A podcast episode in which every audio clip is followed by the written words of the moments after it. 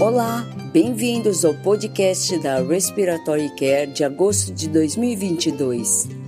A escolha do nosso editor deste mês é uma avaliação laboratorial da colocação de um filtro para reduzir o aerossol exalado durante o uso de metacolina para testes de broncoprovocação. Subay e colaboradores propuseram a colocação de um filtro viral para reduzir a contaminação ambiental e a disseminação do vírus. Os autores usaram dois nebulizadores diferentes e compararam a dose administrada com e sem o filtro viral na linha. Eles descobriram que o filtro viral colocado na linha exalatória do nebulizador não afetou a quantidade de metacolina ofertada eles sugerem que o uso rotineiro de um filtro viral para melhorar a segurança do teste de função pulmonar e as medidas de controle de infecção. Rennes fornece um editorial de acompanhamento deste artigo, afirmando que este tipo de proteção de pessoal de laboratório de provas de função pulmonar está muito atrasado a exposição a patógenos exalados é obviamente uma preocupação em meio ao SARS-CoV-2, mas a exposição a broncodilatadores em aerossol também podem afetar a saúde dos cuidadores. Em outro artigo, Goniá e colaboradores descreve o uso da tomografia de impedância elétrica para identificar a tensão pulmonar em um modelo ovino de SARA. Eles avaliaram a imagem da tomografia de impedância elétrica como volume corrente fixo e a PIP de 0 a 15 centímetros de água, incrementado de 5 em 5 centímetros de água. Com o aumento da PIP, a complacência respiratória melhorou e a pressão motriz caiu, o centro de ventilação e a impedância pulmonar expiratória final, determinada pela tomografia de impedância elétrica, foram usados para desenvolver mapas de tensão pulmonar regional relativa dinâmica.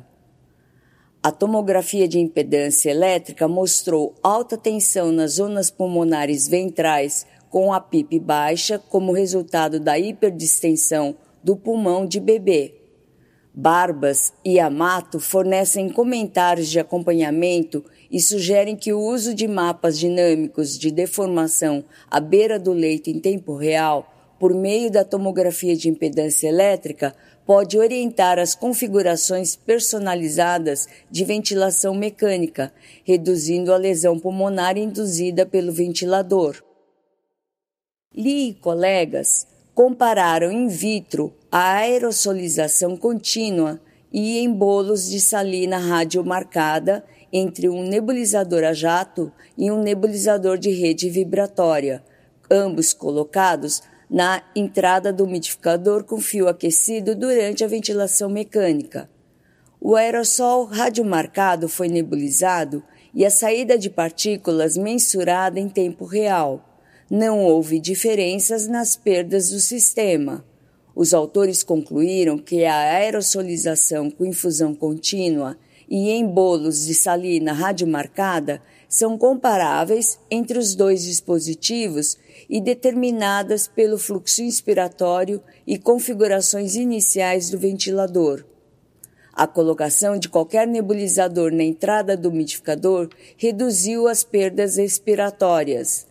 Berlinski fornece comentários sobre este artigo, observando que as condições limitadas do estudo e a natureza in vitro do estudo devem ser observadas. Ele nos lembra que a mudança na posição do nebulizador não necessariamente dita uma mudança em nossa prática. Em outro artigo, Garcia e colaboradores realizaram um estudo retrospectivo do uso da cânula nasal de alto fluxo e ventilação não invasiva em mais de 13 mil indivíduos do Registro Nacional de Covid-19. As associações de cânula nasal de alto fluxo e VNI com desfechos clínicos foram avaliadas usando modelos de regressão logística multivariada ajustados de efeitos aleatórios e hierárquicos. Garcia e colegas descobriram que 60% dos indivíduos receberam oxigenoterapia convencional, 21% receberam cânula nasal de alto fluxo e 7% receberam VNI. Metade dos indivíduos inicialmente tratados com cânula nasal de alto fluxo ou VNI não recebeu ventilação mecânica invasiva. O uso inicial de cânula nasal de alto fluxo ou VNI não foi associado à intubação ou mortalidade. Hatt e colegas observaram indivíduos traqueostomizados em um estudo randomizado para receber tratamento padrão ou treinamento muscular inspiratório. O tratamento padrão consistiu de respiração espontânea por meio de uma peça em T, foram analisados tempo de internação na UTI, tempo de desmame, pressão inspiratória máxima, índice de respiração rápida, pressão, fluxo, potência, volume e energia. O tempo de desmame foi semelhante entre os grupos e o sucesso do desmame foi reduzido no grupo treinamento muscular inspiratório. A pressão inspiratória máxima, a potência e a energia foram todos maiores no grupo de treinamento muscular inspiratório. Hatt e colaboradores concluíram que o treinamento muscular inspiratório não teve impacto nos tempos de desmame ou no sucesso do desmame.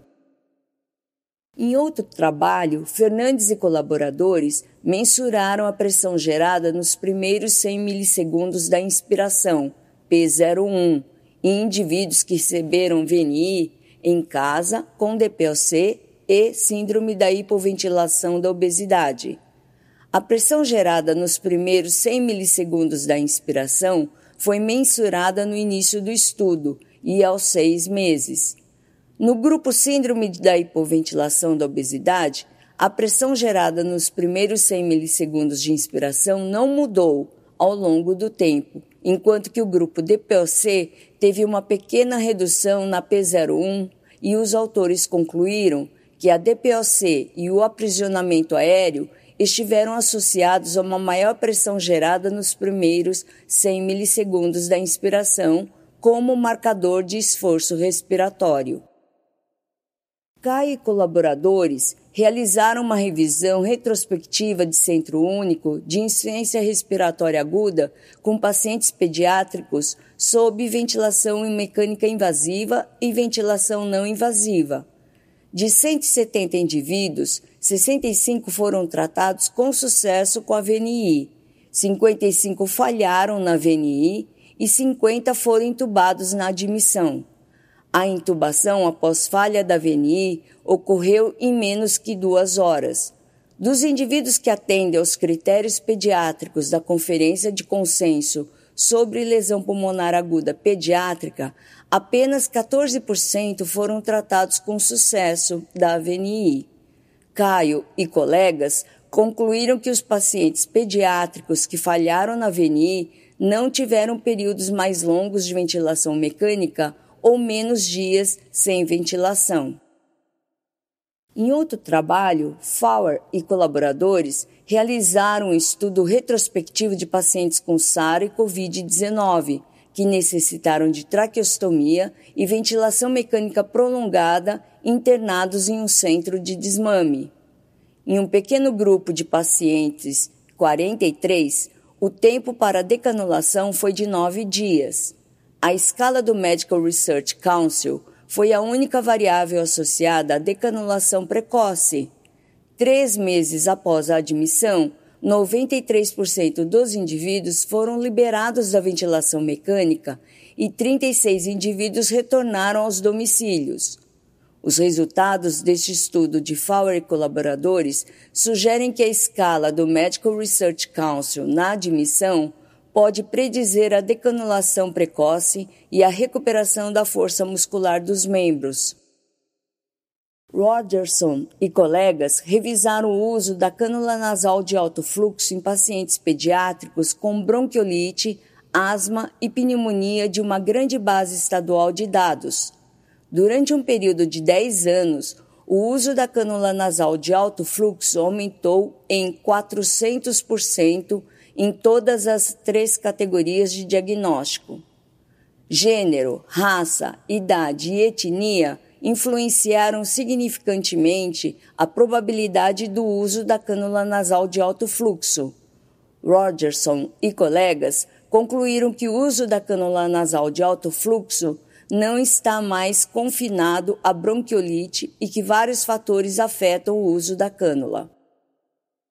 O estudo de Copstick e colaboradores realizou uma análise retrospectiva de método misto em indivíduos pediátricos com insuficiência respiratória e sob ventilação mecânica para avaliar o uso das recomendações do Comitê Internacional de Suporte de Vida Pediátrico para o atendimento nesta coorte.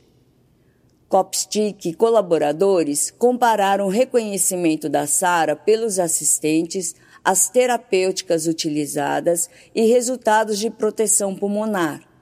Em quase 2 mil indivíduos, Copstick e colaboradores descobriram que 16% dos indivíduos atendiam a definição da SARA, mas apenas 30% deles foram identificados pelos assistentes. A idade avançada, a hipoxemia grave e pacientes transplantados de medula óssea foram mais comumente identificados como portadores de SARA. As práticas de proteção pulmonar não diferiram com base no reconhecimento do assistente. Copstick e colaboradores concluíram que a SARA pediátrica é comum, mas apenas reconhecida na minoria dos casos. Em outro estudo, Privitera e colaboradores realizaram um estudo laboratorial de filtros adicionados a um sistema de CPAP com uma interface de capacete. Privitera e colaboradores usaram dois sistemas, Venturi e CPAP, com diferentes combinações de fluxo e fração inspirada de oxigênio. Os filtros foram colocados na fonte de fluxo e na porta de entrada do capacete. A adição de filtros resultou em uma redução do fluxo total de 1 a 13% e um aumento na FO2 de 0,05. Eles sugerem que, se forem usados filtros, a FO2 deve ser monitorada e o fluxo ajustado para manter o conforto do paciente.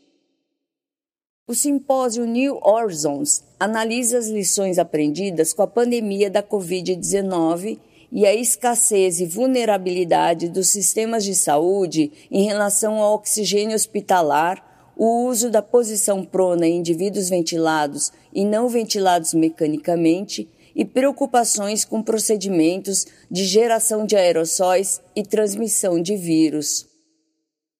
Swing Good e colaboradores contribuem com uma revisão narrativa do uso da insuflação e insuflação mecânica em indivíduos criticamente doentes durante a ventilação mecânica.